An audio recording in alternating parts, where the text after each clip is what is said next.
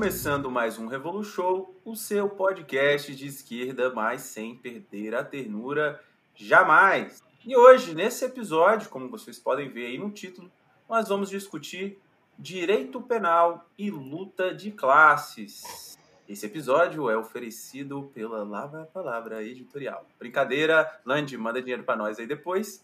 É, mas, como vocês sabem, esse é um programa educativo com os maiores nomes do marxismo brasileiro. Eu sou Diego Miranda e literalmente à minha esquerda está o Benzinho, ou vulgo Paula Gonçalves. Camarada, quem é você? Da onde vem? Para onde vai? Olá, camaradas. Boa tarde, boa noite, bom dia. É uma satisfação aqui receber esse convite do Revolu Show, por meio também do Lavra. É, sou professora de Direito Penal, de Criminologia na Universidade Federal de Mato Grosso. Atualmente curso doutorado em Direito na UNB e estou é, como pesquisadora no IPEA, né, o Instituto de Pesquisa Econômica Aplicada, sempre envolvidas envolvida em temáticas da criminologia, violência, segurança pública e direito penal. Muito bem, seja bem-vinda aí ao nosso programa. E à esquerda da Paula está o rapaz motivo desse episódio aqui, camarada Daniel Almeida. Quem é você? Da onde vai? Para além dessa capa aí do bonito livro da editorial. Opa, muito obrigado, Diego. É, boa tarde, boa noite, bom dia a todos. Meu nome é Daniel Almeida. Eu sou advogado, criminalista e militante do Partido Comunista Brasileiro. Antes disso, eu fui estudante na graduação de Direito da PUC-SP, onde eu fiz parte do Núcleo de Estudos Criminais da, da universidade e durante um tempo trabalhei na Pastoral Carcerária de São Paulo, um projeto de estudo sobre é, denúncia e pesquisa em casos de tortura no sistema prisional. E, enfim, é um prazer estar aqui com vocês, com o pessoal da Lavra Palavra e com o pessoal do Revolu Show. É isso. Valeu, camarada. E a esquerda do Daniel, que não é a primeira vez que dá aqui o seu gosto de presença. Camarada Williams. Pessoal já ouviu, você participou do episódio, mas refresca a memória desse público aí. Quem é você? Salve, salve, rapaziada. Muito prazer voltar aqui ao Revolu Show. Meu nome é Williams Menezes, eu sou editor científico, é, supervisor de publicações do Instituto Brasileiro de Ciências Criminais, Inclusive, aproveito o ensejo para dizer que as minhas opiniões não necessariamente expressam as opiniões e posições da instituição.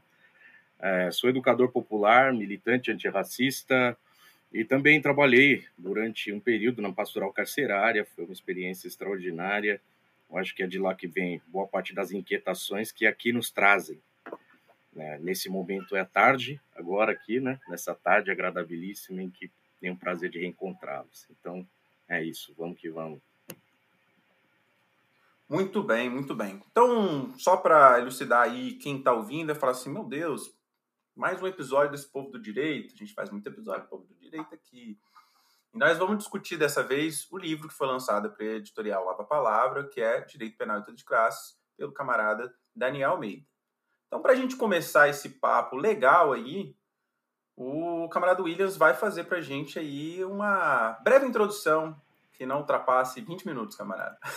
Vou tentar, vou tentar comprimir, prometo ser, de fato, transformar isso numa introdução. Até porque a estrela do dia aqui é nosso camarada Daniel, quero muito que ele fale a respeito desse itinerário riquíssimo dele, né? E, e do resultado ao qual ele chegou, né? Nessa obra importante que, é, mais uma vez, o Lavra Palavra né, publica e ajuda a fomentar o debate, cumpre um papel muito importante, né, o Lavra, nesse momento crítico da história nacional e do mundo, da gente continuar a atividade de circular, circular os debates e as ideias revolucionárias. Mas, enfim, sem mais né, delongas, vamos in iniciar direto o debate. Bem, é, acho que é, é muito importante que a gente faça é uma contextualização acerca de quem foi o Pacho Canes, que é o principal autor, né? É a nossa referência mais importante. Inclusive, alguns dizem que a crítica marxista do direito é tipo jabuticaba, ela só existe como uma espécie de campo especializado no Brasil. Né? O Brasil, isso pegou. E para nossa alegria, que eu acho que o direito era um campo muito fértil, que carecia né, de uma contribuição marxista ao debate que ultrapassasse os limites do positivismo jurídico. Então, o Pachucanes, né, que é, esse, é, o, é o autor de referência, mas ele não, não, ele não participa, nem é o, o, o, criador desse debate necessariamente, mas é um cara que deu uma contribuição importante, que nós veremos ali a sua relevância. Ele nasce uma família de camponeses lá pelos idos de 1891, na Lituânia, ele era lituano, o nome dele aqui é um nome difícil de pronunciar, mas é Evgeny Bronislanovich Pachucanes. Tem algumas diferenças de tradução, viu? Se vocês encontrarem, tem Pachucanes que vai estar com S, outros vai estar com C, mas enfim, isso não, não é muito relevante ao ponto. O fato é que, é, lá pelos idos de 1912, né, um período de muitas convulsões sociais e, enfim, a, o contexto já da, da, Primeira Guerra Mundial, ele se torna membro do Partido Social Democrata Russo e durante esse processo revolucionário de 1917 ele se torna vice-comissário do povo para a justiça, né, que era um órgão então que é o equivalente ao Ministério da Justiça, né, no período revolucionário, que, que nesse momento era presidido pelo, pelo Stutka, que é um outro jurista importante vai pensar né, o socialismo, uh, vai pensar o direito desde a perspectiva socialista. Então, esses dois têm um debate privilegiado e, posteriormente, entra um outro no circuito sobre o qual pouco se fala e sobre o qual quase nada se tem escrito no Brasil, que é o Vichinsky. Eu vou recomendar ao final na exposição, eu faço um comentário de um trabalho brilhante de um, de um camarada, é, o Guilherme, Guilherme Farias, foi orientando do, do, do Márcio Bilharinho Naves, a pessoa que introduziu no Brasil os estudos né, sobre a crítica marxista do direito, que eu acho que é um debate importante a se fazer. De, de todo modo, ao longo da vida, né, o Pachucanes ele vai produzir uma obra bastante diversificada, né, e ele vai abordar temas como filosofia do direito, direito internacional, colonialismo, etc. Então, mas a sua principal contribuição, que é a que mais nos interessa diretamente aqui, será essa teoria geral do direito e marxismo, que ele vai tornar pública lá né, no ano de 1924, né? Então, essa é uma obra que é composta, composta por sete capítulos, e ao longo dos quais o Pachucanes ele vai lançar as bases de um pensamento muito original sobre a natureza do ordenamento jurídico burguês. Né? É, é uma obra inacabada, ele próprio, ao apresentá-la a público. Ele deixa muito claro que é uma obra inacabada, é uma pesquisa embrionária, incipiente, que ele não teve tempo de concluir, porque foi assassinado. Mas é uma obra que, apesar do seu caráter né, ainda precário, inacabado, ela apresenta já é, contribuições muito relevantes ao debate. E ela principia, para vocês terem uma ideia, com algumas questões que ele, que, que ele apresenta. Por exemplo, quais são as, as tarefas de uma teoria do direito? E veja que esse não é um debate que ele coloca do nada, é um debate diretamente atrelado aos esforços de, de garantir a transição ao socialismo. A gente está falando de um processo revolucionário. Então, são pensadores que estão ali debruçados sobre a tarefa de dar uma resposta prática a uma transição socialista sem precedentes na história. Então, é, é, é essa a dimensão do, do, da tarefa que esses camaradas tinham. Né? E ele faz essa pergunta, a qual ele vai responder né, é, de maneira que sim, ele vai, entre outras perguntas também, ele faz, né, se é possível uma teoria geral do direito sem que ela seja dissolvida é, na psicologia, na sociologia ou no formalismo positivista, né? E ele vai dizer, sim, é possível uma teoria geral do direito que não se esgote, né, nessas outras disciplinas. Então, nesse sentido, a teoria geral do direito, por ele, é definida como, como sendo esse desenvolvimento de conceitos jurídicos fundamentais, né? aqueles que são mais abstratos, como, por exemplo, de norma jurídica, relação jurídica, sujeito de direito, etc., que são as categorias que não vão depender de um conteúdo concreto das normas jurídicas. Né? É, o que significa dizer que são aquelas que conservam a sua significação, mesmo que o seu conteúdo material concreto se modifique. Então, essas categorias vão expressar o conteúdo tardio e superior do que ele diz ser uma criação consciente. Então, já acena aqui para a natureza ideológica do direito. Então, ele já está marcando uma posição de diferenciação profunda em relação aos neocantianos, né?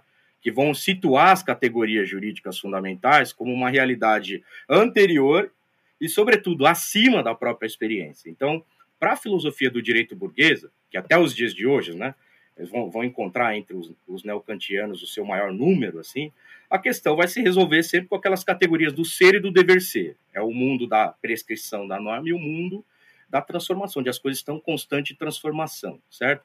Então, essas tentativas de aprofundamento dessa metodologia do ser e dever ser, elas vão encontrar na metodologia que é o zeniano, acho que é a sua melhor tradução, a mais a, bem acabada, né? Então, o Kelsen vai ser um pensador do direito burguês muito importante para se entender.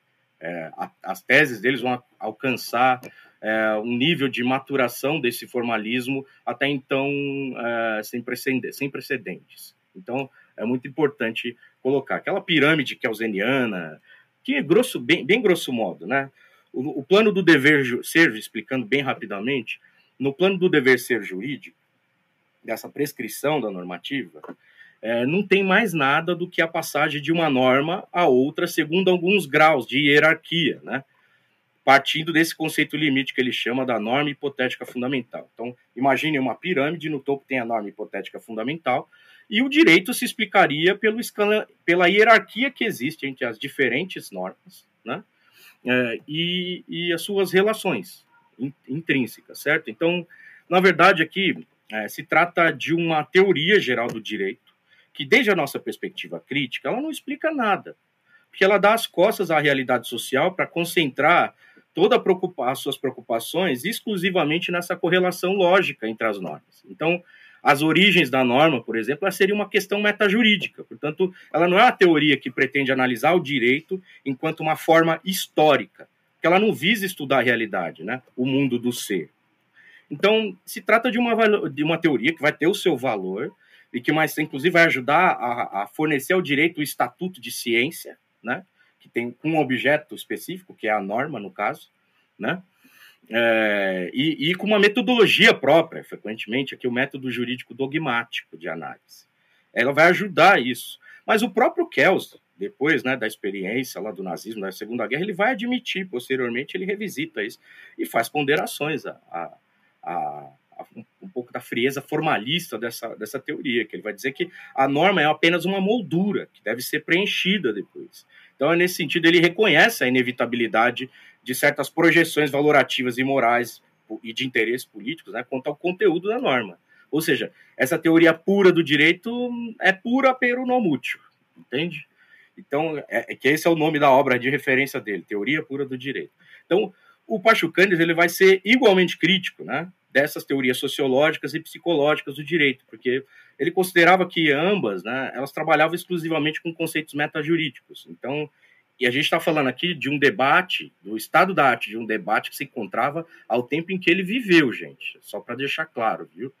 Obviamente que hoje tá, tem contribuições aí da sociologia, que, ou mesmo da psicologia, que podem ser da maior relevância para o nosso esforço analítico da realidade. Mas, de qualquer forma, ele está debatendo com seus contemporâneos. Né? Então, para ele, uh, ambas ainda, nesse momento, né, vão trabalhar com conceitos metajurídicos é, para apresentar a forma jurídica, ainda que fazendo menção a alguns é, conceitos como meros fantasmas ideológicos, como projeções, como ficções. É assim que ele via essas teorias nesse período. Então, é, a crítica dele vai se dirigir mais precisamente aqui a essa consideração exclusiva do, do conceito do, de direito, deixando de lado a forma jurídica enquanto tal. Então, em outras palavras, por exemplo, seria como se a gente tentasse reconstruir a história das formas econômicas sem compreender o sentido específico dos conceitos de valor, de capital, de lucro, de renda, etc. Então, é, é, o fundamento disso tudo acaba ganhando uma, uma vagueza indiferenciada né, dentro da, da, do que se chama de economia. Então, ele compara as teorias a esse tempo é, com esse com isso é como um esforço de entender a economia sem entender com precisão o sentido desses conceitos. Então para ele o direito então ele deve ser compreendido é, pela consideração dessas múltiplas determinações e que e não apenas como uma criação inventiva de, de eruditos. Então a forma jurídica tem uma história real que vai se desenvolver a partir das condições em que os homens produzem socialmente as suas vidas e que vão se dar sob condições que independem da nossa vontade, certo? Por exemplo, a gente não escolhe ao nascer se queremos ser submetidos ao regime do trabalho livre assalariado, bem como no período do escravismo clássico, o escravizado não escolheu a sua condição, entende? Então, assim, essa relação jurídica, desde essa perspectiva, ela pode ser entendida como uma relação abstrata e unilateral, mas não é unilateral, simplesmente, porque alguém elaborou o conceito e tudo tomou a sua forma, né? É, é, é, não é por isso, não é isso. Aqui a crítica dele ao, ao idealismo, né? Que é a matriz de pensamento originária dessa concepção formalista do direito, certo? Ele vai situar a origem do direito em um, em um, em um outro âmbito, que é, é no desenvolvimento histórico e social dos diferentes povos. Então, nesse sentido, a crítica da ciência, que do direito burguês, desde o ponto de vista do materialismo histórico dialético, ela deve seguir esses mesmos passos da crítica da economia política, que foi levada a cabo por Marx. É, isso significa dizer que a gente deve se colocar no terreno do inimigo, não descartar suas generalizações, né, as abstrações que os juristas vão fazer, que os juristas burgueses vão realizar, e partindo das necessidades né, do nosso tempo, da nossa classe, a gente analisar essas categorias abstratas, né, para colocar em evidência o seu verdadeiro significado. E aí, então, descobrir os seus condicionamentos históricos. Descobrir no sentido mesmo de, de trazer, a, a tirar a, a, a manta de ilusão para a gente expor isso abertamente. Isso porque essa evolução histórica do direito ela vai acarretar não apenas né, uma modificação do conteúdo das normas jurídicas, mas também das próprias instituições jurídicas. E assim que a gente vai conseguir reconstruir esse longo processo de desenvolvimento da forma jurídica até que ela assuma a feição que a gente conhece hoje. Então, o pressuposto do Pachucanes aqui, ele é o mesmo que o do Marx. Quando o Marx toma como ponto de partida né, da sua investigação a unidade mais elementar do capitalismo, ou seja, a mercadoria. Né? E ele vai seguir. É o mesmo, vamos dizer assim, guia heurístico do, do Marx, é, é, a maneira, qual que é o guia que ele vai tomar como referência para principiar sua pesquisa, vai ser esse essa máxima, né, do caminho do pensamento abstrato feito a partir dessa transição do simples ao complexo. Tranquilo? Essa, esse é o itinerário. Pachucanes também vai analisar essas pequenas categorias para chegar à complexidade explicativa dessa perspectiva crítica dele do, do direito, do fenômeno do direito. Então, as, as categorias mais simples e abstratas né, do direito, elas vão servir de ponto de partida para que a gente compreenda esse todo com toda a sua riqueza de forma, de relações, de correlações, de combinações, abstrações, né? Até a gente ganhar uma visão da, da mais complexa disso. Então, é nesse contexto que o, o Pachucanes reconhece como muito acertada de, a definição é, do Stutka, que era um dos seus principais interlocutores nesse momento, que, que vai definir o esforço crítico né, da, do, do Pachucanes da seguinte maneira. Essa é uma tentativa de aproximar a forma do direito da forma mercadoria. Então, isso, a gente está falando aqui na década de 20, na União Soviética, né? que houve é, e de um momento em que houve uma profunda tentativa de se formular o problema a respeito do direito e do Estado às luz, à luz aqui das teses de Marx, Engels e Lenin. Inclusive com, com o propósito também de, de refletir sobre esses elementos né, e sobre a sua articulação em face das dificuldades que a conjuntura é, do processo revolucionário trouxe. Né? pensando aqui desde a perspectiva aqui do comunismo de guerra e também do período da, da implementação da nova política econômica, né, da NEP. Né. E o Stutka ele vai vislumbrar essa possibilidade nesse momento, em face dessas dificuldades, ele vislumbra a possibilidade de um direito socialista no curso de uma transição para o comunismo, né? O que mais tarde vai ser potencializado, desenvolvido pelo Vyshensky, numa tese que ele vai fazer sobre a legalidade revolucionária, né? é assim como ele designava. Então, ao lado do Stutka, vai despontar o Pachucanes, que vai compreender a impossibilidade e a absoluta inconsistência de uma formulação de um direito socialista. Então, ele vai demonstrar, partindo lá do Capital de Marx, como disse anteriormente, que o direito ele corresponde a uma forma social específica, né, que é a é formação social eminentemente burguesa, e que, portanto, ele está condenado, está fadado a existir enquanto perdurar o modo de produção capitalista. Né? Então, ele não vai perder o seu caráter burguês no período da transição. É isso que eles estavam defendendo, certo? E essa é a tese que vai ser fortemente rechaçada depois pelo Vyshensky. E no que concerne ao Estado, aqui a maior referência era, sem dúvida, o clássico do Lenin, O Estado e a Revolução, né? publicado em 1917, salvo engano. no qual ele vai reafirmar é, a clássica noção né, do Marx Engels sobre a quebra do aparelho estatal burguês e da consequente implementação né, da ditadura do proletariado num período de transição ao capitalismo, do capitalismo para o comunismo, momento em que eles acreditavam que o Estado iria definhar. Esse era o prognóstico. Então, essa é a tese que também vai ser rechaçada pelo Wyszynski mais tarde. Então, é essa mudança de posicionamento que ele vai consolidar em uma obra numerosa, que vai compreender aí algumas décadas, vai ir lá de 1930 até 1950, né? Então, isso é algo inédito. Aqui, quem está debatendo isso aqui, isso aqui, no Brasil, né? Essa guinada, vamos dizer assim, um tanto conservadora desse período do comunismo de guerra, vai ser o, o Guilherme Farias, ao qual fiz referência. Mas o livro do Daniel é uma apresentação extraordinária, porque ele coloca né, sobre as suas pernas e, e habilita que ele que a gente entenda de onde é que vai partir a crítica marxista do direito para chegar na atualidade, nesse esforço crítico que a gente faz sobre vários assuntos, não só ao próprio Estado, como também ao direito penal, especificamente. Essa dimensão repressora do ordenamento jurídico, é, que, que o, o Daniel deve comentar com mais propriedade um pouco mais adiante. Então, essa mudança é, ela vai trazer muitos desafios e, e, debates que ainda hoje estão vivos e bastante, dizer assim, cheios de animosidade, que é não se coloca mais o Wyszynski, no período ali, não vai mais colocar em perspectiva o definhamento do direito de Estado, mas ele vai defender a, a, a necessidade do seu fortalecimento.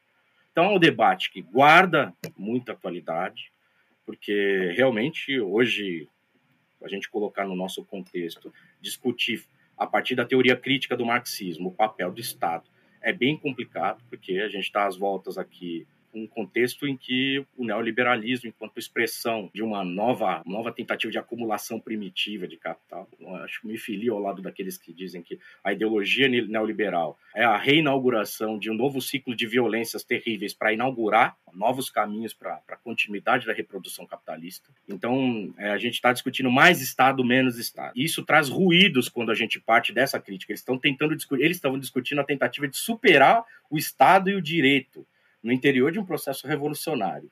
Hoje a gente está discutindo uma coisa mais no âmbito da redução de danos aqui. O debate, sem dúvida nenhuma, é riquíssimo, deve ser realizado, e dele a gente extrai umas boas pistas para pensar alguns do, dos paradoxos que caracterizam hoje, é, por vezes, o, o emprego do direito dentro das nossas táticas de luta política. E é isso. É, a gente vai ter um pouco mais aqui desse debate enriquecido com a, a explicação do nosso camarada Daniel que vai apresentar o seu itinerário e, e o livro, né, de modo a instigar ainda mais a curiosidade de vocês aí, para se aprofundarem um pouco mais no debate. Tenho certeza que esse livro vai ser um marco aí, um material para a gente incorporar no rol das nossas referências como um material didático imprescindível para a gente iniciar todos que tiverem curiosidade nesse debate. Então é isso, camaradas. Ó, eu acho que eu fiquei dentro dos 20 minutos, né? E dessa vez eu consegui. Ficou, ficou. Eu até quase falando assim, tempo, camarada.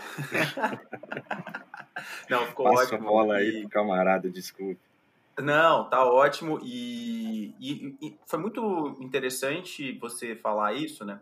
Porque eu vou tentar explicar agora para o público qual que é a sensação quando você vira marxista dentro de qualquer área, né? Porque é, eu falo na própria educação, né? Quando você fala assim, pô, eu, sou, sou... Tá, eu vou procurar a teoria marxista da educação. Aí é igual aquele meme do Homem-Aranha, cada um apontando pro lado e, tipo, discordando entre si sobre quais são a, os processos de desenvolvimento metodológico, de análise, enfim, em relação. Né? Todo mundo fala, ah, é o Marx, tá, mas cada um vai pegar e vai gerar um processo, né? E, e ou aquele meme do, do Simpson lá que eu, que eu, eu odeio não sei quem, odeio não sei quem, o marxista odeia marxista, e enfim, todo mundo se odeia. É, porque é isso, né? O que ele põe, por exemplo, para gente é formulações do mesmo tempo histórico em que estão se buscando desenvolver né, reflexões muito importantes no bojo de uma revolução, né? É, isso se dá na teoria da linguagem, isso se dá na psicologia, isso se dá na educação, isso se dá no direito. Esse caldo da experiência soviética, ele não é só é, o ganho real da classe trabalhadora para uma nova sociedade no sentido concreto e prático de condições de vida. Mas é também uma elevação de um debate para outro nível, né? Pensar e, e tentar é, desenvolver melhor esses aspectos. Então, é, eu fico imaginando Daniel no meio da faculdade tendo que lidar com todas essas referências, sendo militante, etc. Quer dizer, depois de todos esses processos, a busca, a gente sempre vai buscar como marxista uma síntese, né? Um processo para conseguir entender essa realidade concreta a partir de todos esses debates, né? Enfim, como é que você chegou nessa pesquisa e na produção, né, no caso do livro aí, para isso, meu camarada? É, brigadão, Diego, por passar a palavra com uma, com uma bola boa dessas. É, queria admitir até que eu estava um pouco nervoso no começo, acho que ainda tô, mas a fala do Williams foi tão animadora, eu fiquei tão instigado, assim, de alguns dos melhores momentos, de alguns de, melhores debates que eu já tive nesse tema. É muito bom é, poder participar de um espaço desses, já começando escutando camaradas tão inteligentes e por quem a gente tem tanta admiração. Mas esse processo de pesquisa, ele começou para mim, de certa forma, na prática mesmo, né? O meu contato com a reflexão crítica sobre o direito penal começou é, como vítima no, no, no, processo de justiça criminal. É, digo isso porque o meu interesse pelo direito foi levantado quando eu era adolescente e eu fui refém num assalto. É, refém num assalto na casa de um amigo. E aí eu comecei a pensar, poxa, como é que funciona isso aí de, de questão criminal? Como é que funciona isso aí de, de como é que a gente lida com violência? Como é que o Estado lida com essas coisas? Eu entrei no curso de direito que entrando, querendo entrar para a polícia, inclusive, achando que era ali que a gente resolvia essas coisas. E aí, no meio do caminho, eu acabei tomando contato com o Núcleo de Estudos Criminais da PUC São Paulo, é, que era um espaço de, de, reflexão crítica sobre o sistema penal, não exclusivamente de marxistas, mas com alguns marxistas é, ponta firme por lá, inclusive um amigo meu em comum com o Williams, que é o, que é o César Barreira, né, que é um amor de pessoa. E através do contato com o César, eu grande César. Eu fui tomando. Abraço para ele aí. Abraço para o César, se estiver escutando. É, eu fui me envolvendo com as reflexões críticas sobre direito penal e eu mencionei também a pastoral carcerária quando eu estava me apresentando, porque ali foi acho que um primeiro espaço de reviravolta, né? Eu, eu trabalhei como eu trabalhei no gabinete de uma juíza durante um tempo, né? Eu ainda queria ser policial. E aí eu fui trabalhar na pastoral carcerária e trabalhar com denúncias de violência no interior do sistema prisional, né? É, e acho que o, o, o, contato básico que eu tive ali foi assim, num primeiro momento enquanto vítima, falando com os policiais logo depois do assalto, foi perceber assim que o lugar da vítima é um lugar de absoluto desprezo no sistema de justiça criminal, no sistema de, de segurança pública, etc. O lugar da vítima é de alguém que está atrapalhando o tempo dos operadores do sistema de, de segurança. Né? É alguém que está reclamando, que está com uma série de demandas, etc., que de fato não são do interesse dessas pessoas que só querem bater o ponto e voltar para casa. E o lugar da pessoa que é efetivamente condenada por ter perpetrado o crime, ou enfim, acusada de ter perpetrado o crime, ou enfim, que está respondendo a um processo, também é um lugar de absoluto desprezo, também é um lugar, assim, de, de violência incomensurável, né? É, quando a gente está falando do sistema de justiça criminal brasileiro, a gente está falando de um sistema que produz ilegalidades em escala industrial. Acho que o desafio é, qualquer juiz, qualquer promotor a me mostrar uma prisão brasileira que cumpra com a lei de execuções penais, né? São lugares onde as pessoas passam fome, onde elas ficam ao relento, onde elas morrem de tuberculose. É, acho que as últimas estatísticas que a gente tinha do Conselho Nacional do Ministério Público era de uma média de duas a três mortes por dia no sistema prisional brasileiro. É, isso é o que está registrado, isso não é nem levando em conta a subnotificação. Então, foi uma pesquisa que se iniciou a partir de uma preocupação prática com, mas para quem caralhos isso serve, né? Para quem isso serve? Qual é a demanda? Qual é o papel efetivamente que cumpre o sistema de segurança, o sistema de justiça criminal? Né? E nessa reflexão acabei me aproximando do Pachucanes. Fiquei muito contente com a exposição do Williams, porque ela já levantou aqui a forma como o Pachucanes vai retomar o debate do Marx para fazer uma análise em alto grau de abstração sobre é, as tendências gerais de funcionamento do direito. Acho que essa foi a base do meu trabalho. Né? Para tentar entender para quem que isso serve, fui, tem, fui resgatar a crítica marxista do direito para tentar entender qual que é o papel que efetivamente o direito cumpre na sociedade capitalista, na formação social burguesa. E pensando a formação social capitalista como uma formação social que, dentre outras características, se divide como uma sociedade voltada à produção generalizada de mercadorias, né?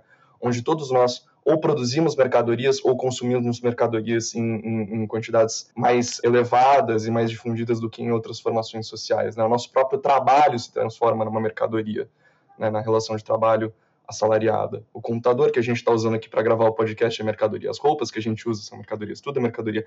E onde essa produção é voltada para o lucro, essa, essa formação social demanda uma série de relações e instituições que permitam um alto grau de troca uma série de relações que permitam que os sujeitos, é, independente de suas considerações concretas, se encontrem como sujeitos formalmente iguais, capazes de trocar mercadorias entre si.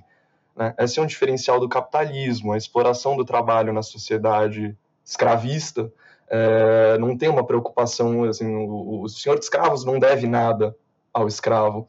O súdito colonial, o sujeito colonizado, na, na, relação colonial, ele não recebe um salário para trabalhar, ele trabalha porque senão ele apanha. O, o, sujeito feudal, o camponês, vai trabalhar porque esse é o papel dele na terra, sem expectativa de remuneração salarial. O trabalhador, não. O trabalhador, formalmente, ele está numa relação de igualdade com o burguês, na qual ele vai receber um salário em troca da venda do trabalho dele, e com esse salário ele vai realizar é, uma, uma dinâmica essencial ao capitalismo, que é garantir a aquisição do lucro da própria burguesia. Ele vai consumir as mercadorias que ele mesmo produziu. Os burgueses vão trocar entre si.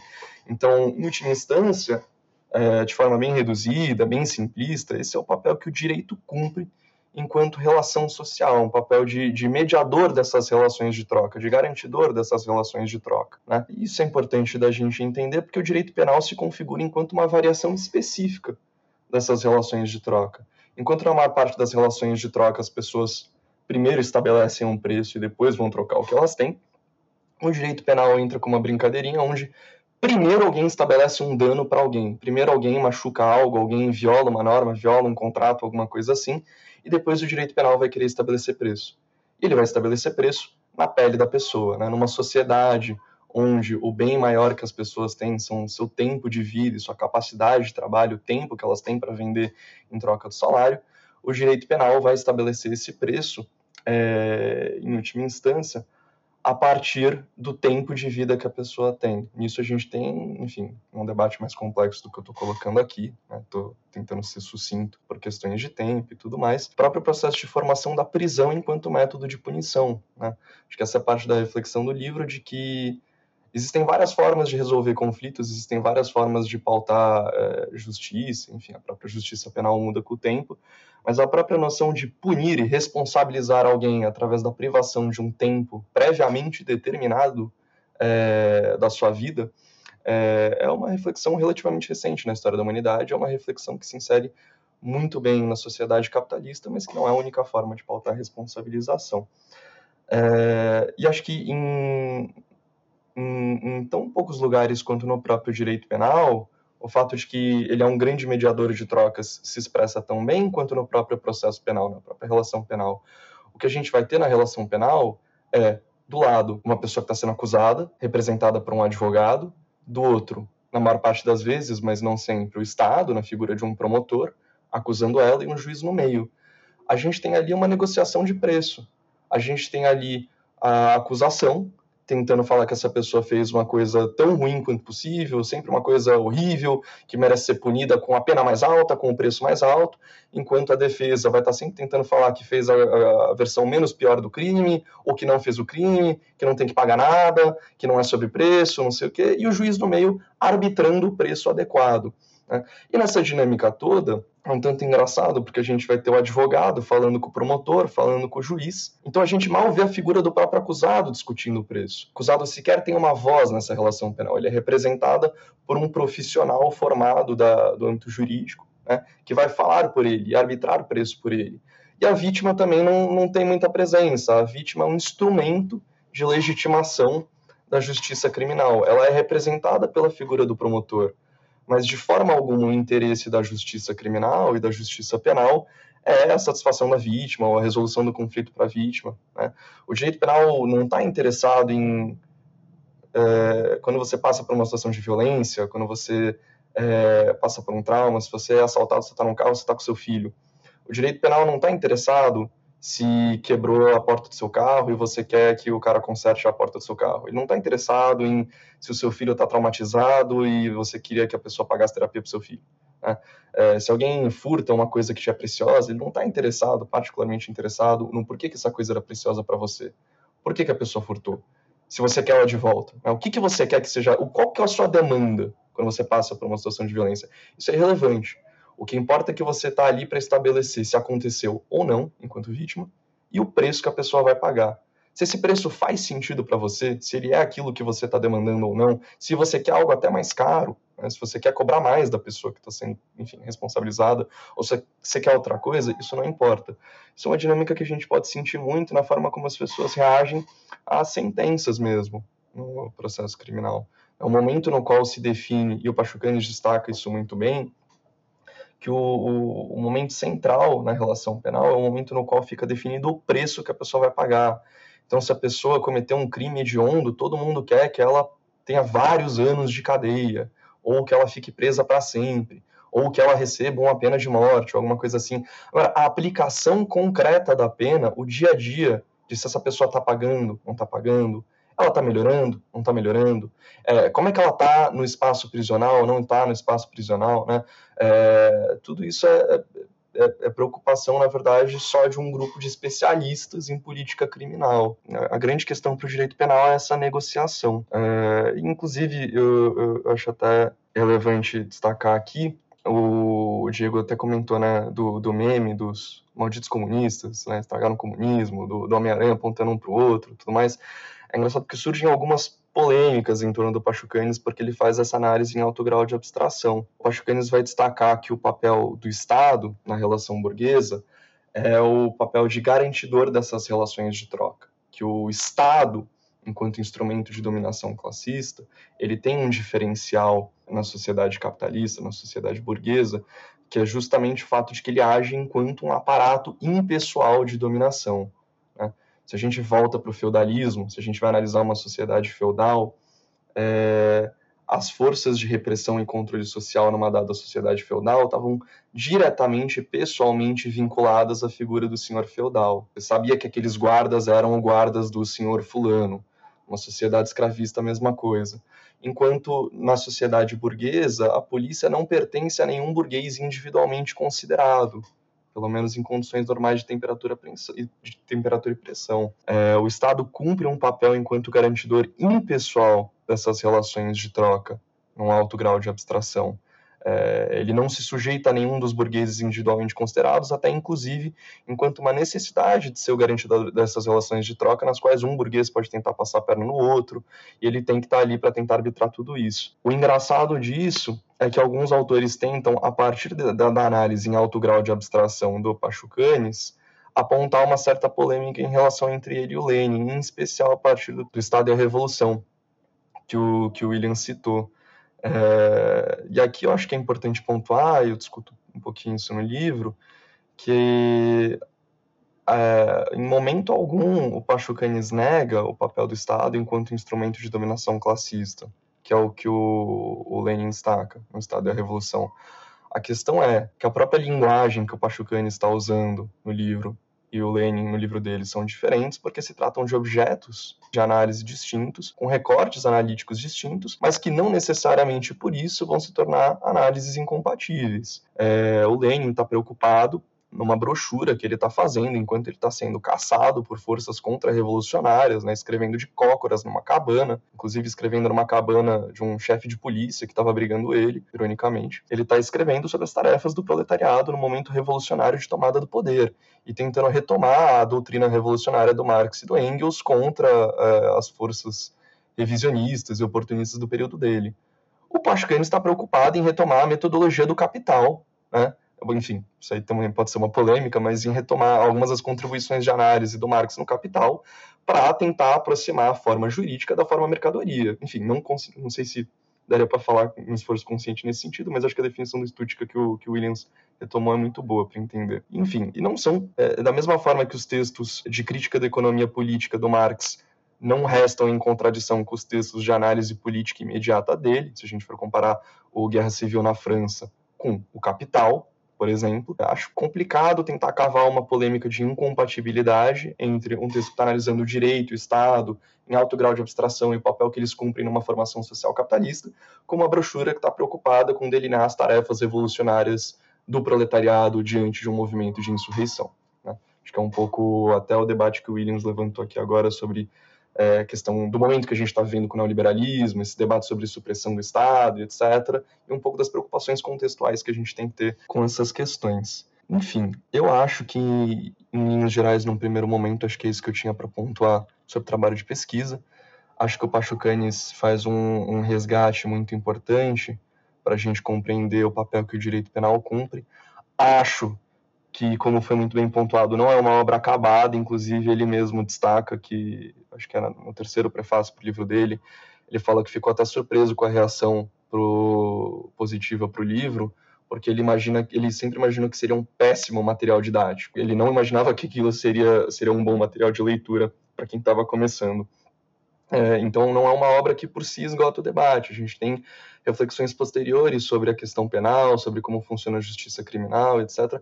Mas acho que ele dá uma base muito boa na qual a gente pode entender o papel específico que o direito penal cumpre, que não é um papel que está necessariamente preocupado com segurança, que não é um papel que necessariamente está preocupado em garantir o bem-estar e a, e a proteção das pessoas que foram vitimadas por alguma situação de violência, muito pelo contrário. E acho que também ele é um passo necessário para a compreensão crítica do direito, é, para as tarefas revolucionárias que a gente tem diante do direito do Estado, mas que não esgota esse debate. Tem algumas reflexões posteriores que são necessárias, mas é isso. Parou, parou, parou, parou, parou, parou, porque o camarada Daniel, ele falou de uma polêmica dura aí no campo do direito, né, marxista, em relação a esse trem aí, se tem divergência, não tem divergência sobre a análise pasconiana e a leniniana, né?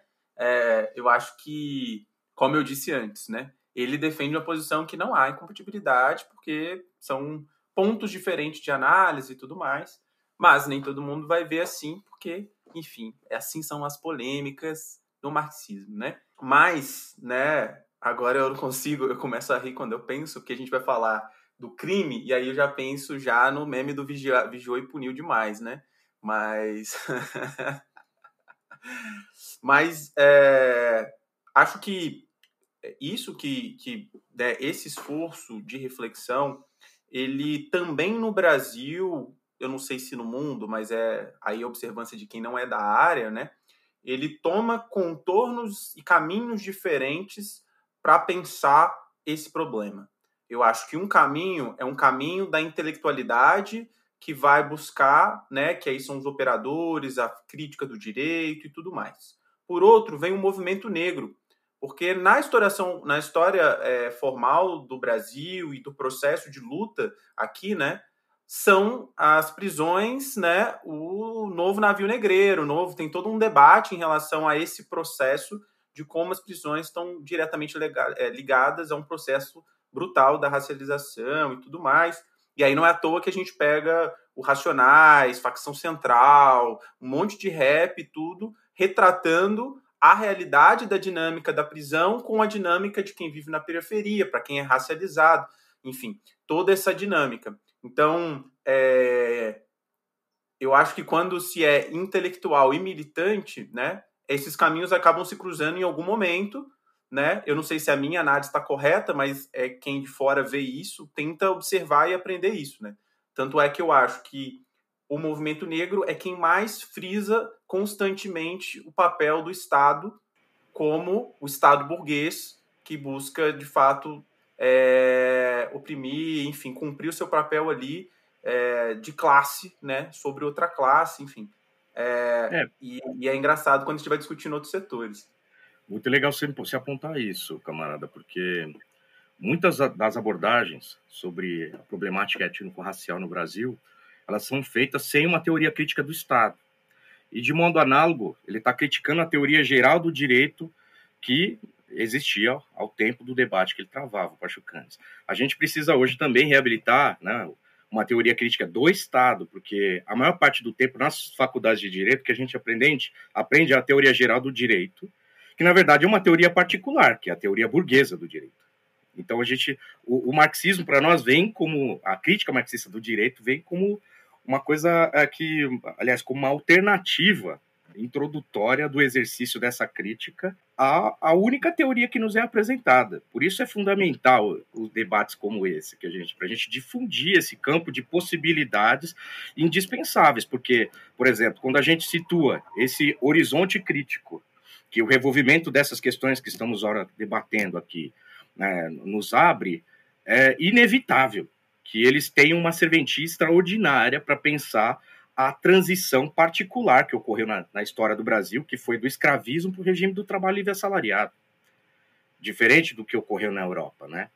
Como é que é que essa arquitetura institucional da, da punição cria os filtros da seletividade que vai nos trazer a esse cenário horripilante da atualidade. Inclusive, é esse caminho crítico também é convidativo à, à própria esquerda levar mais a sério o debate sobre as questões relativas à segurança pública, porque a gente não faz isso. Aí a social-democracia nada de braçada e a gente, enfim, perde todas nesse debate. É por isso que o, o livro do Daniel vem muito, vem, vem muito bem a calhar, assim. É um material que deve ser lido por nós para apresentar o debate e depois para a gente jogar Todas essas questões, considerações críticas aqui estão abertas. Seja lá você pelo caminho do autosserianismo ou do lucachianismo, que são os dois grupos que, ao meu modo de ver, dominam o debate sobre a crítica marxista do direito hoje, né? hoje, particularmente. O campo da criminologia crítica traz um horizonte, eu acho, um pouco mais conturbado sobre isso. A Paula pode dizer melhor depois, é mais, mais complexo aí, tem mais variáveis, vertentes de pensamento. E uma outra coisa para você ver, para você ter uma ideia, esse itinerário, eu fui bolsista do ProUni, na PUC, São Paulo, aqui. E a gente fundou, foram ProUnistas, tudo filho de trabalhador, de empregada doméstica, ficava angustiado com a teoria que se explicava, porque lá, a maior parte do tempo, as pessoas não viam problema. A gente via, porque o direito que a gente experimentava na quebrada, de onde a gente vinha, não correspondia àquele que a gente via na sala de aula, que parecia funcionar para eles, né? Uma instituição de elite e tal. Então, cara, a gente fundou um grupo de estudos que durou, assim, uns seis anos, que era o Grupo de Pesquisas Marxismo e Direito. Foi um grupo muito importante, fez um trabalho fundamental. Era um monte de favelado, favelado doido, mano, de intelectual orgânico, orgânico da classe, que estava tentando criar um espaço de arejamento crítico dentro de uma instituição que, por vezes, não favorecia né? a, a introdução da nossa própria experiência de vida ou a nossa percepção da sociedade dentro daquele espaço. Não tinha lugar não, é, era, eram muito escassos, eram muito escassos. Por isso que a gente criar os nossos próprios espaços de formação para ventilar, né, essas críticas são indispensáveis, porque eu não acredito que esses espaços tenham se multiplicado, embora as redes sociais, né, o Revolution está aí como testemunha disso, a gente tem tentado explorar cada vez mais e melhor, mas ainda falta muito, a caminhada é longa para a gente ter espaços consolidados, porque, enfim, é isso, gente, voltando aí. É, se eu posso também complementar aqui na, na linha do Williams, até pelo receio de talvez ter enfatizado um pouco mais um lado da dinâmica. É, se de um lado existe análise em alto grau de abstração, acho que isso também não, não nos pode afastar das questões que estão colocadas no plano concreto da luta cotidiana. Então, por exemplo, se a gente vai, se o Pachucanes vai falar é, no Estado como ah, um mediador distante dos conflitos, não sei o que, papapá, papapá, papapá, tem pessoas que sequer são abarcadas como sujeitos de direitos com os conflitos é, para serem mediados. Exemplo disso no surgimento, quando as prisões surgem originalmente, e ainda existe escravidão, a população negra escravizada sequer era passível de punição com a prisão, porque não faria sentido você punir essa pessoa com a perda temporária de liberdade. A pessoa sequer estava reconhecida enquanto sujeito de direitos, passível de ter o seu conflito ali intermediado com uma retirada temporária da liberdade dele. Essa pessoa vai sentir na pele cotidianamente isso, e quando ela cometer algo que vai ser considerado um desvio por um Estado que é racializado, que promove uma dominação classista que tem sim um aspecto racial que não é secundário, é, a punição vai se dar de forma corporal, física, etc.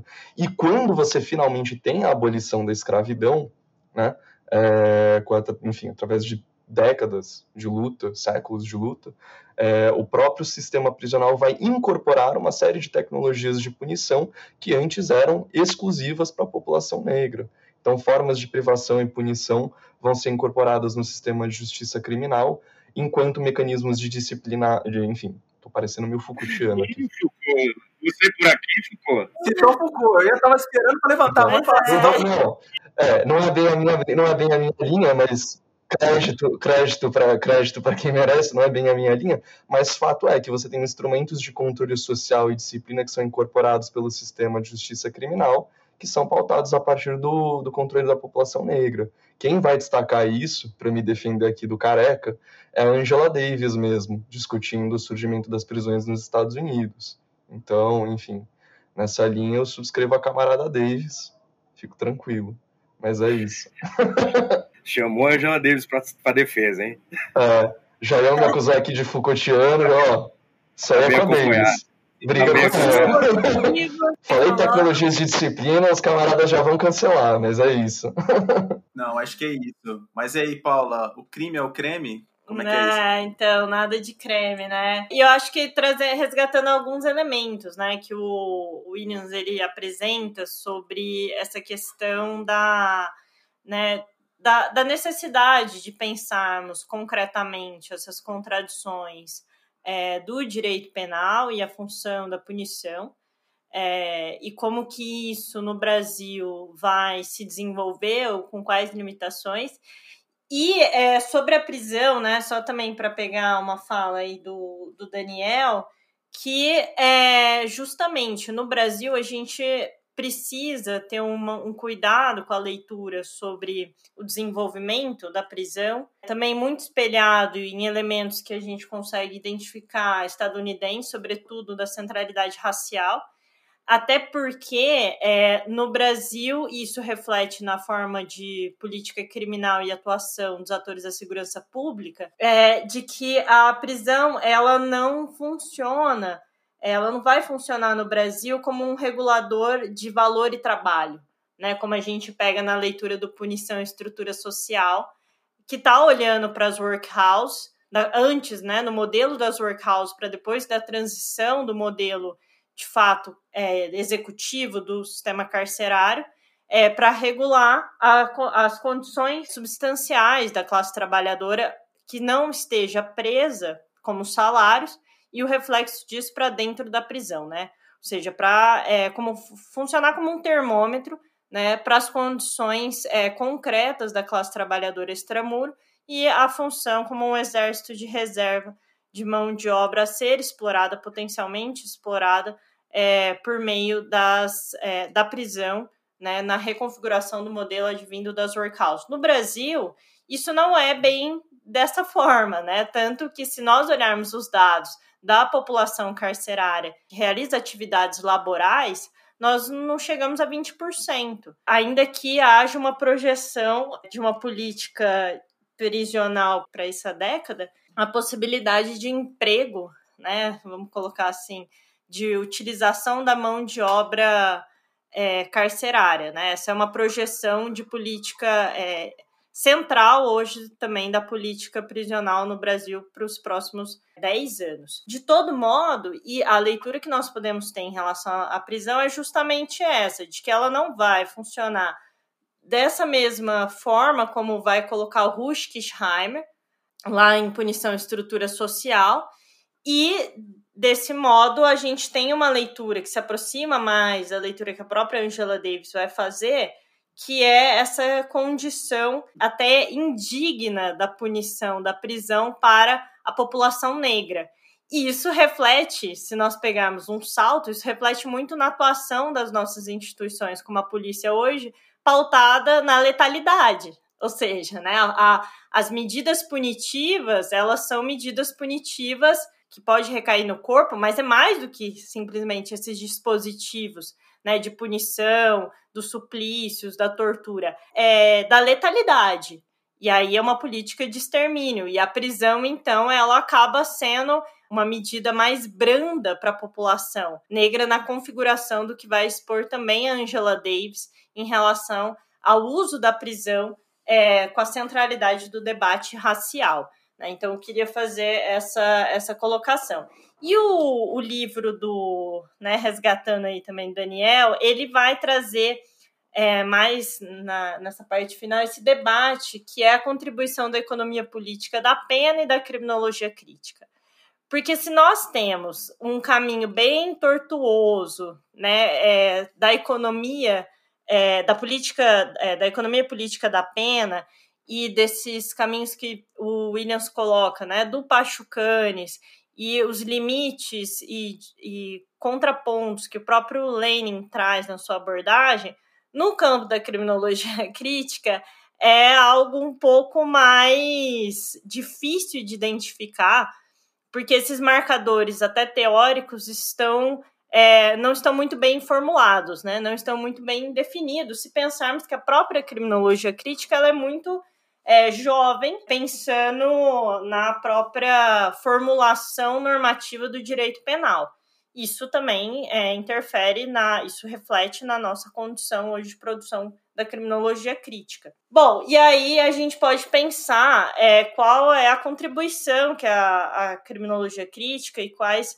as entranhas da criminologia crítica é, nesse debate, que eu acho que, antes de tudo, né, é a necessidade de avançar no desenvolvimento de uma economia política da punição.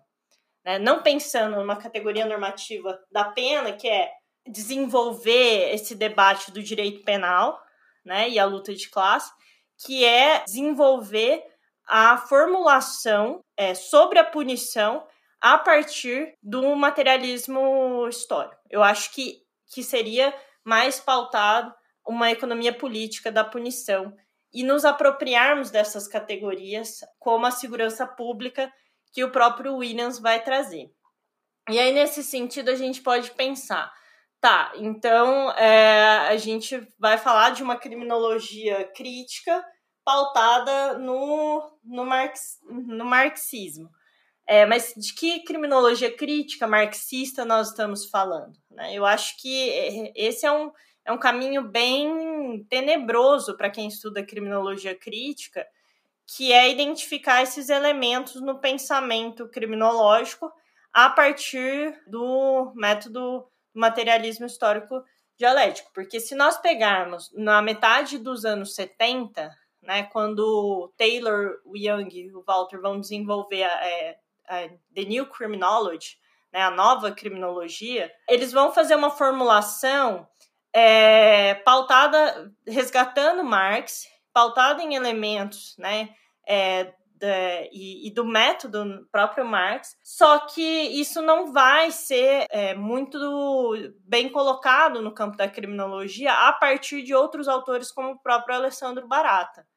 Né? Então, assim, trazendo aqui um cenário do que, que os, o, o, o público pode pegar, né? e o Daniel resgata esses autores, é, para falar o que, que a criminologia crítica pode contribuir numa perspectiva marxista, mas dando um passo atrás para pensar de que criminologia crítica nós estamos falando, né? Então, eu acho que isso é, é importante trazer esse debate, que é, que é um debate que reflete muito na produção criminológica crítica hoje, é, e como a gente vai desenvolver e nos apropriarmos de uma, é, de uma crítica em espaço como é, da segurança pública, né? Que nós temos vários elementos aí que nós precisamos é, pautar criticamente da segurança pública e, por vezes, é isso. Uma narrativa de uma criminologia liberal vai se apropriar desses espaços e vai produzir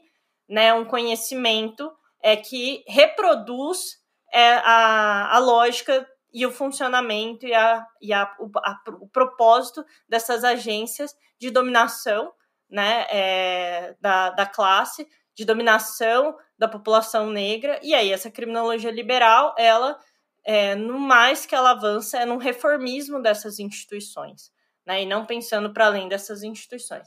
E aí, então, o que eu acho que é importante a gente pensar é justamente dessa criminologia crítica, que numa leitura, né, retomando também é, esses autores, né, o, que vão desenvolver a New Criminology nos anos 70, eles vão, naquele momento, eles já vão denunciar uma chamada criminologia exposé, né, que seria uma criminologia é, de crítica de exposições morais, pautadas em categorias morais, do que é, de uma criminologia crítica que vá avançar numa dimensão analítica a partir dos elementos concretos e das contradições do sistema penal. Eu acho que essa crítica que eles vão fazer lá, ainda nos anos 70, a gente pode fazer muito para determinados campos de produção em criminologia crítica no Brasil. Né, que é uma criminologia que, por vezes, ela mais reduz a crítica a uma exposição moral de denuncismo, né, então agitativa, do que numa é, criminologia crítica é, que vai desenvolver melhor no sentido é, de buscar denunciar as contradições do sistema penal, sua funcionalidade, o, né, o próprio direito penal, só que é, sem muitos recursos, sem muitos instrumentos e principalmente sem um método muito bem definido para tanto. Né? E aí, nesse sentido, a gente precisa olhar um pouco é, de como se dá a formulação da criminologia crítica no Brasil. Porque se nós tivemos, né, no século, é, na primeira metade do século XX, um positivismo criminológico pautado no controle racial é, no Brasil, né, de um desenvolvimento de um pensamento científico é, que vá cumprir a funcionalidade de dominação é, da população negra no Brasil, então conhecimento é, pautado no racismo, nós é, naquele momento, a partir daquele momento, era preciso um conhecimento que fizesse uma contraposição e uma denúncia à atuação das instituições é, de insegurança pública pautada principalmente no racismo, né? E aí a criminologia crítica, ela vem numa formulação dentro do campo do direito, que se confunde com uma crítica ao direito penal, né, até porque ela é assumida eminentemente por juristas, com uma formação, alguns né, que vão estudar até é, na Europa e vão é, se apropriar de uma criminologia crítica que foi desenvolvida ali, sobretudo, pelo Alessandro Barata. Né? E o Alessandro Barata, como um filósofo, dentro também do campo do direito, que vai formular uma sociologia é, crítica do direito penal.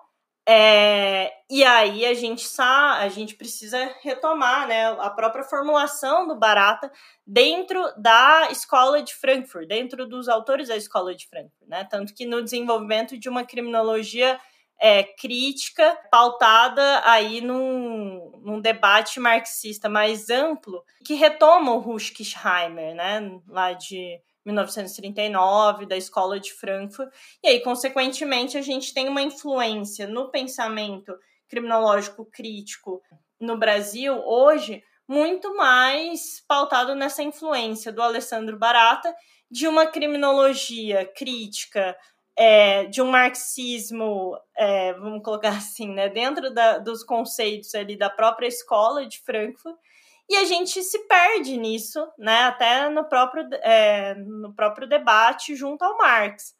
E eu acho que o livro do Daniel, ele busca fazer esse exercício, fazer esse resgate, né, de avançarmos nesse debate para a formulação de uma economia política da punição.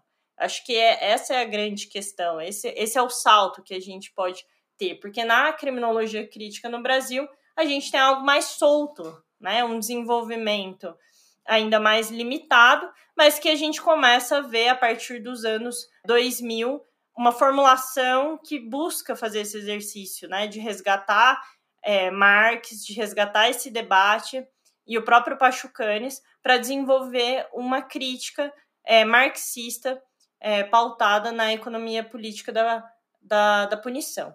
Então, assim, é, que eu queria trazer desse do, do próprio livro, né, que é, é o que está aqui em questão, né, é o, é o trabalho do Daniel, é as limitações e os caminhos truncados que no campo da criminologia crítica nós temos no Brasil, mas que, por outro lado, nós temos um acúmulo de outros autores, como a própria Angela Davis, que foi mencionada aqui, que vai fazer né, esse pulo do gato de resgatar um debate marxista e o desenvolvimento de uma criminologia eminentemente radical, né, que não vai partir desse denuncismo mais moralista dessa criminologia expulsé, de denuncismo não analítico concreto, para uma criminologia eminentemente radical.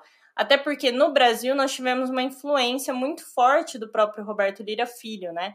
E o Lira Filho, ele vai desenvolver justamente um jurista que vai desenvolver é, a ideia de uma criminologia dialética. Ele está dialogando diretamente com os frankfurtianos, né? assim como Alessandro Barata. E essa é a formulação que nós temos, portanto, da criminologia crítica no Brasil. Né? O, o professor Juarez Cirino Santos é, faz essa, essa tentativa né, de trazer os elementos é, para o desenvolvimento de uma criminologia radical que tem sido resgatado aí, é, form, é, desenvolvido, né, segundo passo, por outros é, juristas, é, outros criminólogos aí eminentemente críticos. Então, eu acho que esses elementos da criminologia crítica que eu queria trazer para pensarmos, é, para uma provocação, né? necessária sobre as inicial, né, sobre as condições que nós temos hoje dentro do campo criminológico crítico, dentro do pensamento é, marxista é, e as limitações para isso. Tanto é assim que é, foi mencionado aqui o próprio a própria questão, a crítica da, da a, a prisão, né? E como que a gente tem abordagens diferentes para isso, que o Daniel também vai colocar no livro. Isso é importante, porque de um lado nós temos uma leitura Foucaultiana, acho que a gente pode fazer um podcast só sobre isso, mas de um lado a gente tem uma leitura Foucaultiana, né, sobre a prisão, que o próprio Foucault vai trabalhar ali com Ruschkisheimer, né, com os frankfurtianos em punição e estrutura social, mas muito mais pautado num mecanismo utilitário, né, burocrático, disciplinar, é, pensando na ideia de sociedades disciplinares, né?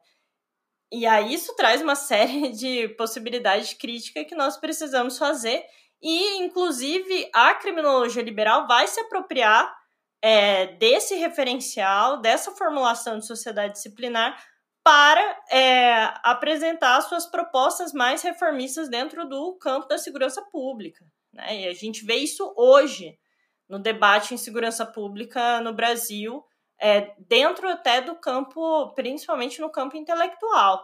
Né? A, e, de outro lado, a, a, ideia do, do Rush Kishheim, né, em 39, ali vindo do Instituto de Pesquisa Social da Escola de Frankfurt, que vai olhar para o que, pro, pro que ocorria naquele momento, é, sobretudo a partir das workhouses, que também traz uma série de limitações para pensarmos a prisão, como eu trouxe na minha fala, né, inicialmente, para pensarmos aqui o Brasil e a centralidade que tem outras, outros elementos como, como o racismo.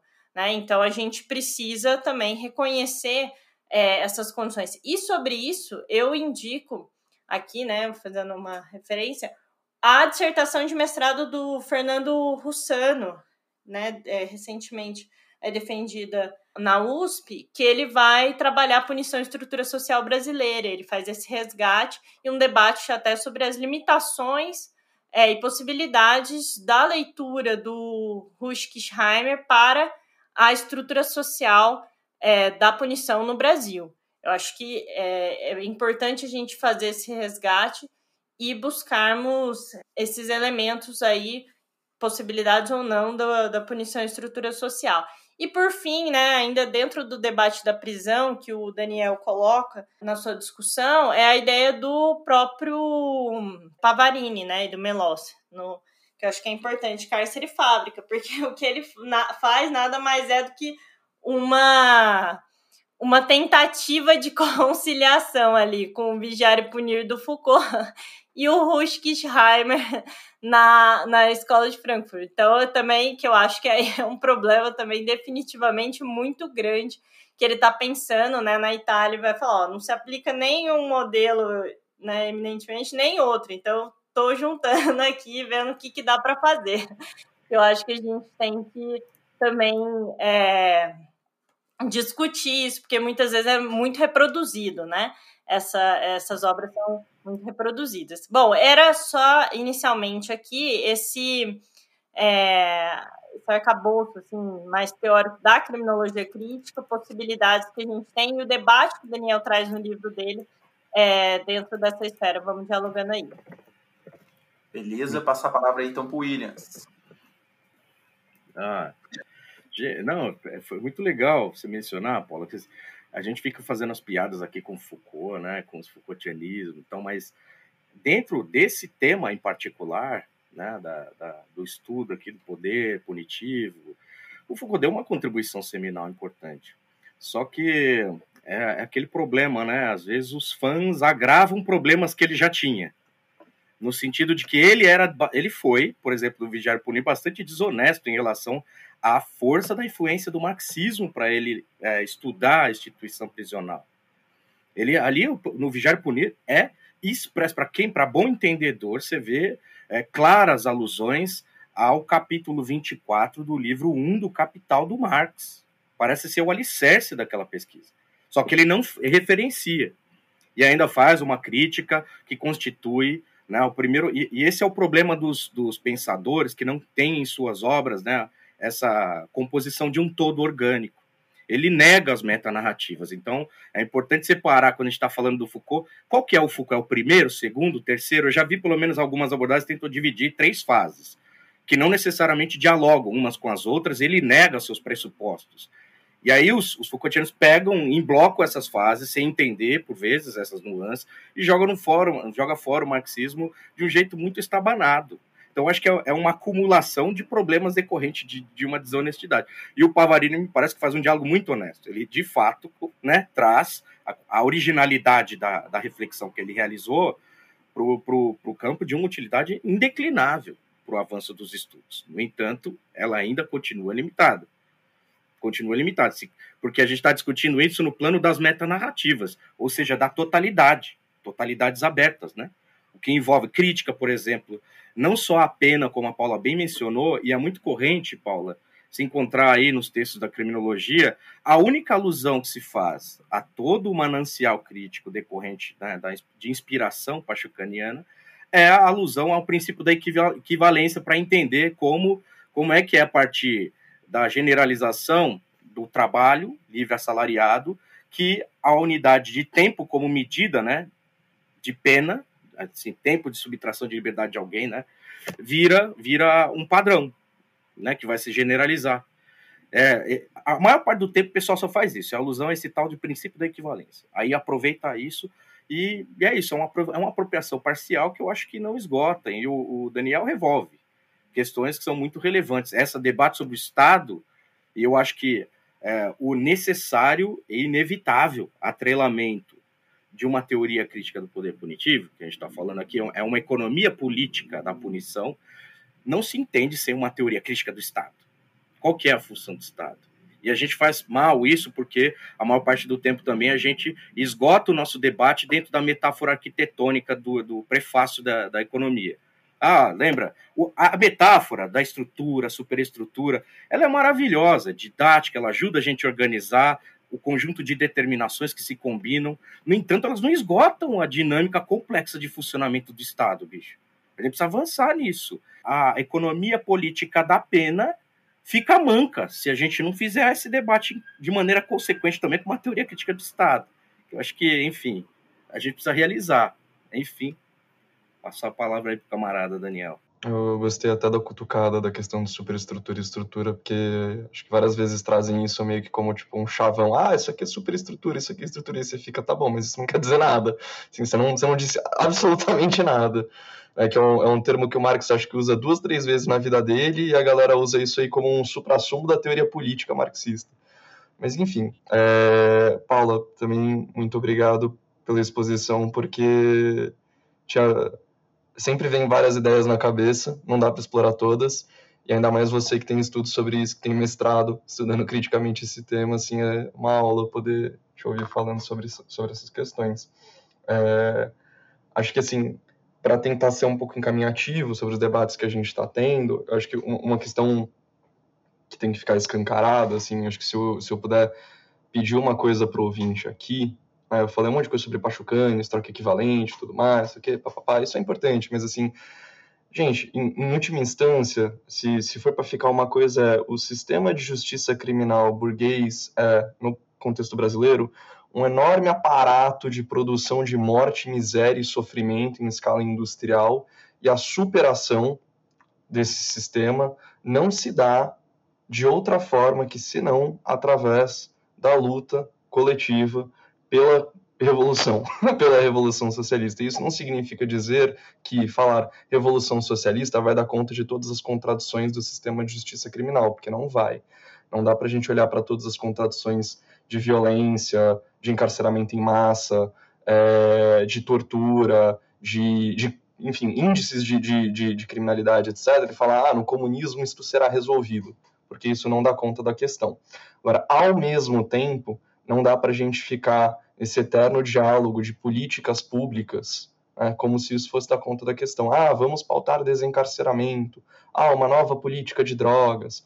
Ah, isso aí, o, o Pachucani já disse, assim, ah, e nisso eu, eu, eu, acho que ele está acertado e acho que é, é, um passo grande. Eu já disse 100 anos atrás que essas reformas de política criminal são, de novo, o interesse apenas de uma minoria de especialistas. Né? E enquanto a criminologia, o debate crítico sobre o sistema penal é, ficar entre em espaços formais acadêmicos e não for um acessório de um movimento político organizado visando a superação da sociedade burguesa, ele não vai conseguir muita coisa que além disso. É um pouco isso. Assim, quando a gente olha para o contexto da justiça criminal brasileira, a gente está falando de mais de 800 mil presos, 700 mil presos, depende da contagem, uns 30% a 40% de prisões ilegais, de 3 a 4 mortes por dia, dependendo do ano e da metodologia. Tem prisão brasileira que as pessoas, assim, existem prisões mistas no Brasil, prisões com homens e mulheres juntos, que as pessoas sequer sabem quantos homens e quantas mulheres estão na prisão, sequer tem a contabilidade disso.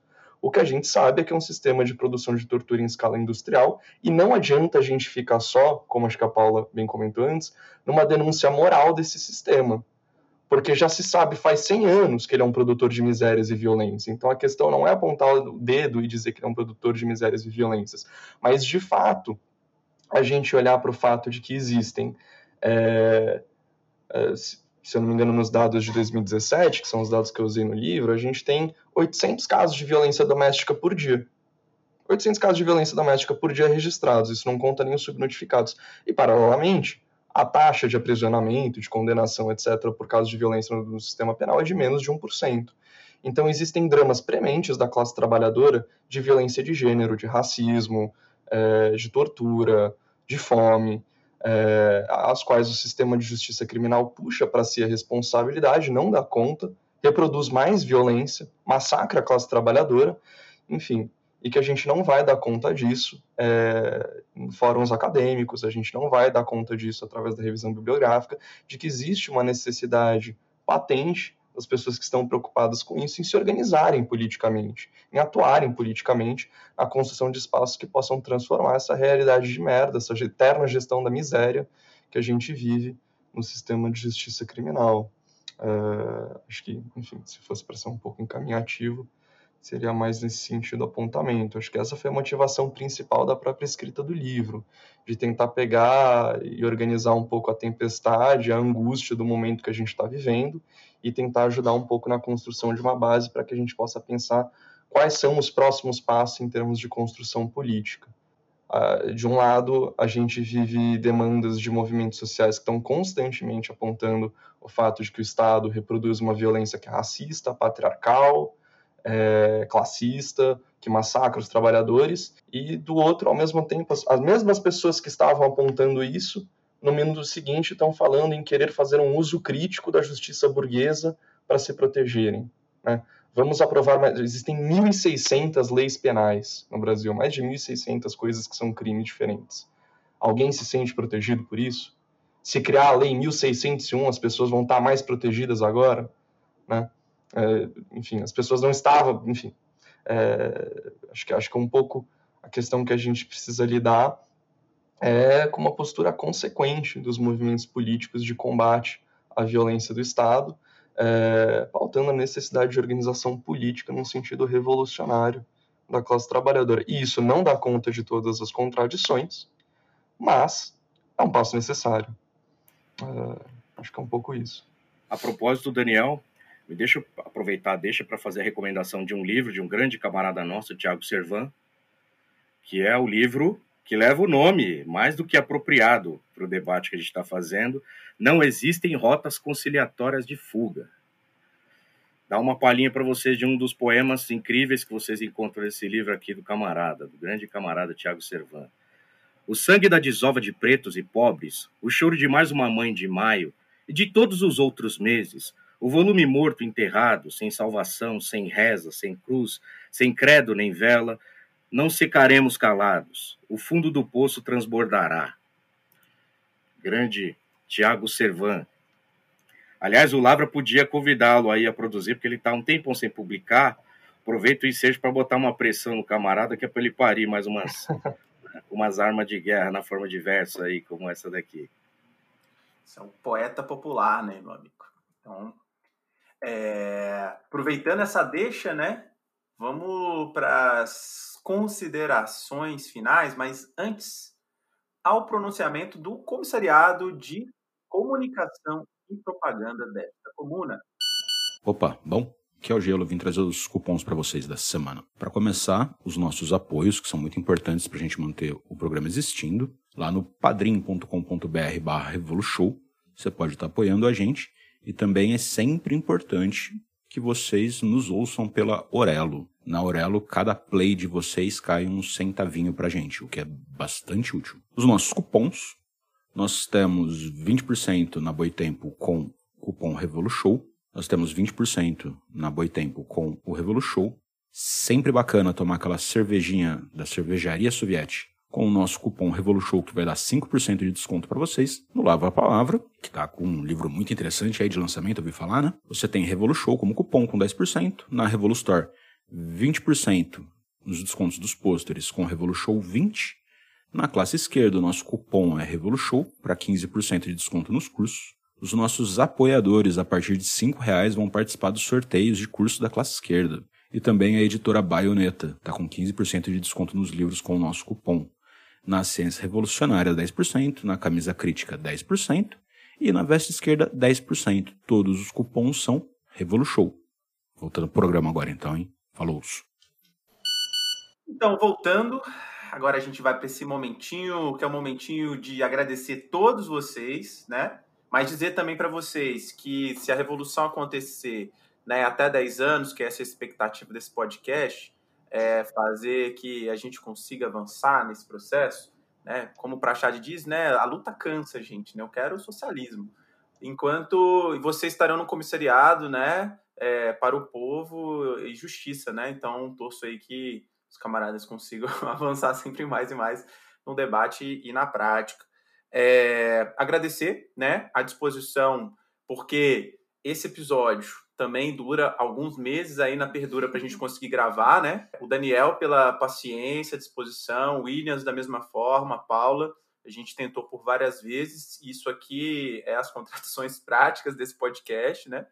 Que, enfim, é, é isso, né? Então vou, vou passando então as considerações nesse momento, consideração, propaganda e tudo mais. Ah, e dizer o vem aí, né? Tava conversando com a Paula que a gente vai fazer um programa sobre essa coisa da violência, né, é, tortura e tal, com dados, muitos dados, jogar dados na cara de todo mundo. Então, para a gente poder fazer um debate tá mais faltando, tá faltando, hein? Tá faltando. E a gente vai ouvir o quê? A social-democracia falar isso pra gente também, entendeu? Porque a gente tem que ouvir os caras, porque os caras estão fazendo pesquisa muito bem em relação a isso, porque precisam pensar as políticas, né, em relação a isso também. Enfim, é, aproveitando que eu já comecei aí, Paula, suas considerações. Bom, então, é, agradecer é, a oportunidade de estar dialogando e, principalmente, né, de estar otimizando o nosso, o nosso trabalho, a nossa formulação e, consequentemente, é, a nossa formulação teórica e, consequentemente, a nossa atuação prática,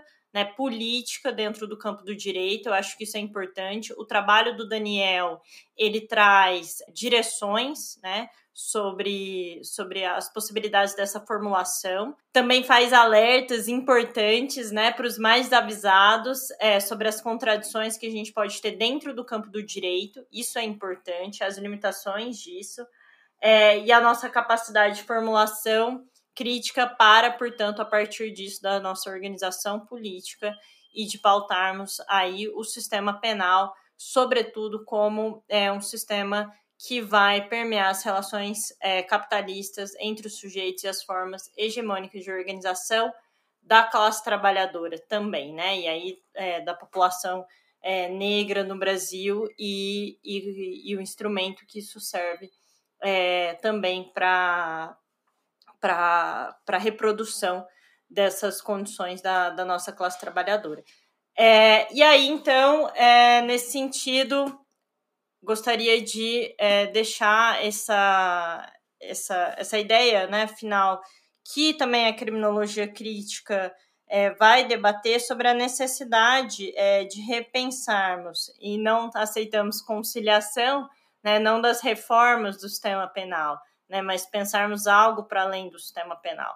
Acho que esse é, um, é, um, é o elemento central, é, que, portanto, é pensarmos para além né, desse modelo aí de sociabilidade que nós temos. Né? Então, portanto, é pensar o abolicionismo penal, que é pensar também é, a abolição a superação desse modelo é, das relações sociais pautadas aí pelo atravancados pelo capital.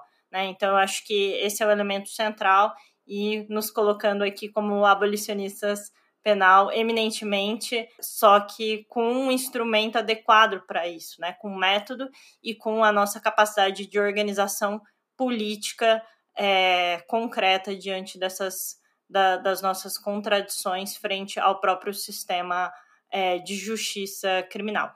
Então era isso que eu queria deixar e, e passar a bola aí pro, pro Williams. Já tô assumindo aqui a função. Tá vendo? A, a mesa está sendo atropelada nesse momento, a mediação. Mas vai lá, camarada, agradecer você mais uma vez de estar aí, né, com a gente. E espero mais outras vezes. A gente vai tentar explorar cada vez mais alguns temas que, enfim, há algum tempo já tem é, intensificado aqui essa disposição. Então, fica à vontade, jabá, o que você quiser, fica à vontade. Ah, não, eu queria muito agradecer, né? Foi, foi, foi difícil a gente conseguir esse encontro, então, mas a tarde foi super, foi super rica, né? Um debate, como não podia ser diferente, quando a gente se encontra, a gente sempre faz conversas enriquecedoras demais. Mas eu, eu queria aproveitar o ensejo para fazer um jabá aqui de um novo periódico que acaba de ser lançado pelo Lavra Palavra, chamado Palavra de Ordem. Eu componho lá o conselho editorial, estou dando uma força pontual, mas é é um, é um periódico que surge com uma proposta bem bacana de acolher a produção teórica dos militantes de um modo geral, não precisa ser um acadêmico, né? É para poder trazer a produção dos intelectuais orgânicos que estão pensando a realidade, sua própria prática política, os seus espaços de atuação, não necessariamente estando na academia. Né? Não quer dizer que existe um uma, uma relação de necessária exclusão entre as duas coisas, mas o espaço pretende ser mais amplo, amplo assim. Esse primeiro volume vai ser dedicado a debater o que é democracia, né? Eu acho que, é, por hora, esse é o debate prioritário, mas até fica a sugestão para os camaradas para fazerem algo depois sobre poder punitivo, por que não, né? Ou economia política da, da, da, da punição, como a Paula acaba de, de mencionar, enfim, mas é um periódico que está lá para colher sugestões, saibam que ele existe e, e, procurem saber um pouco a respeito, se desejarem escrever, mandar suas contribuições. É um espaço bem bacana. Uma outra coisa que tem um, tem um em breve deve sair um artigo do, do, do grande amigo aqui, camarada, o Patrick Cassiceto, que é um defensor público aqui de São Paulo, baita de um parceiro. Ele escreveu um livro, muito, um, um artigo super bacana, em breve deve sair.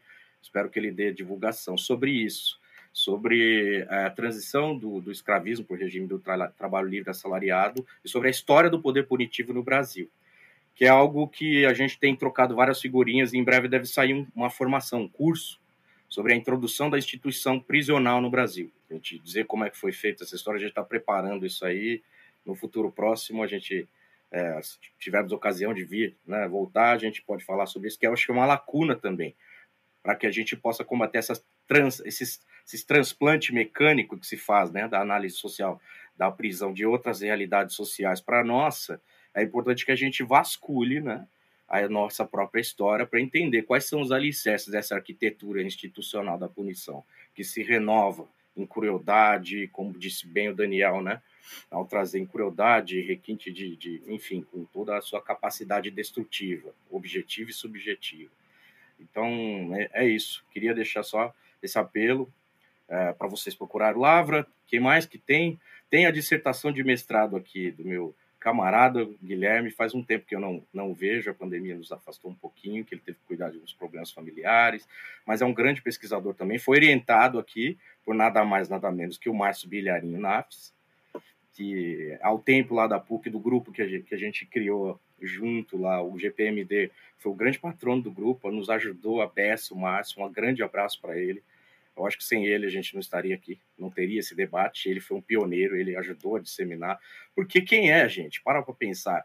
Que interrompe a sua vida para aprender russo para ler esses caras no original. Quem é que ia fazer? O cara fez isso, entendeu? Então a gente tem que reconhecê-lo e homenageá-lo, porque ele está vivo ainda para receber esse carinho nosso.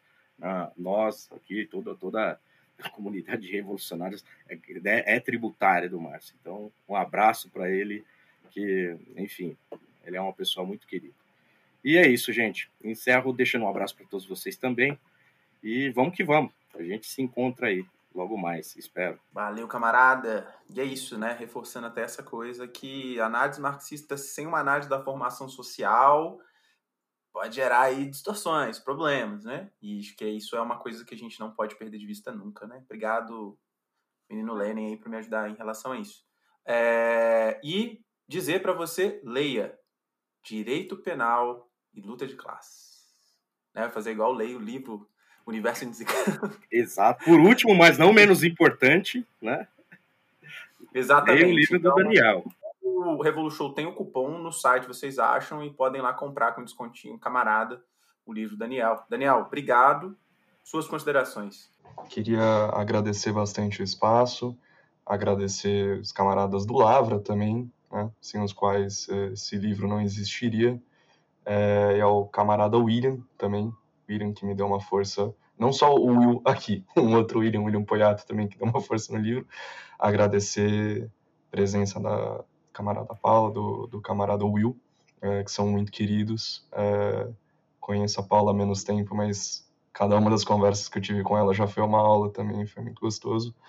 É, a título de jabá muito breve, assim, para além do livro, óbvio, mas é o, o camarada Thalisson Vasques, é, carioca, militante do coletivo Negro Minervino de Oliveira, escreveu um textinho um tempo atrás chamado Genocídio como Atividade Essencial do Estado, que foi publicado no blog da Boitempo, inclusive, e tentando fazer um pouquinho a conexão de algumas contribuições do Marine, do Clóvis Moura, com esse debate que a gente faz sobre violência do Estado, violência policial.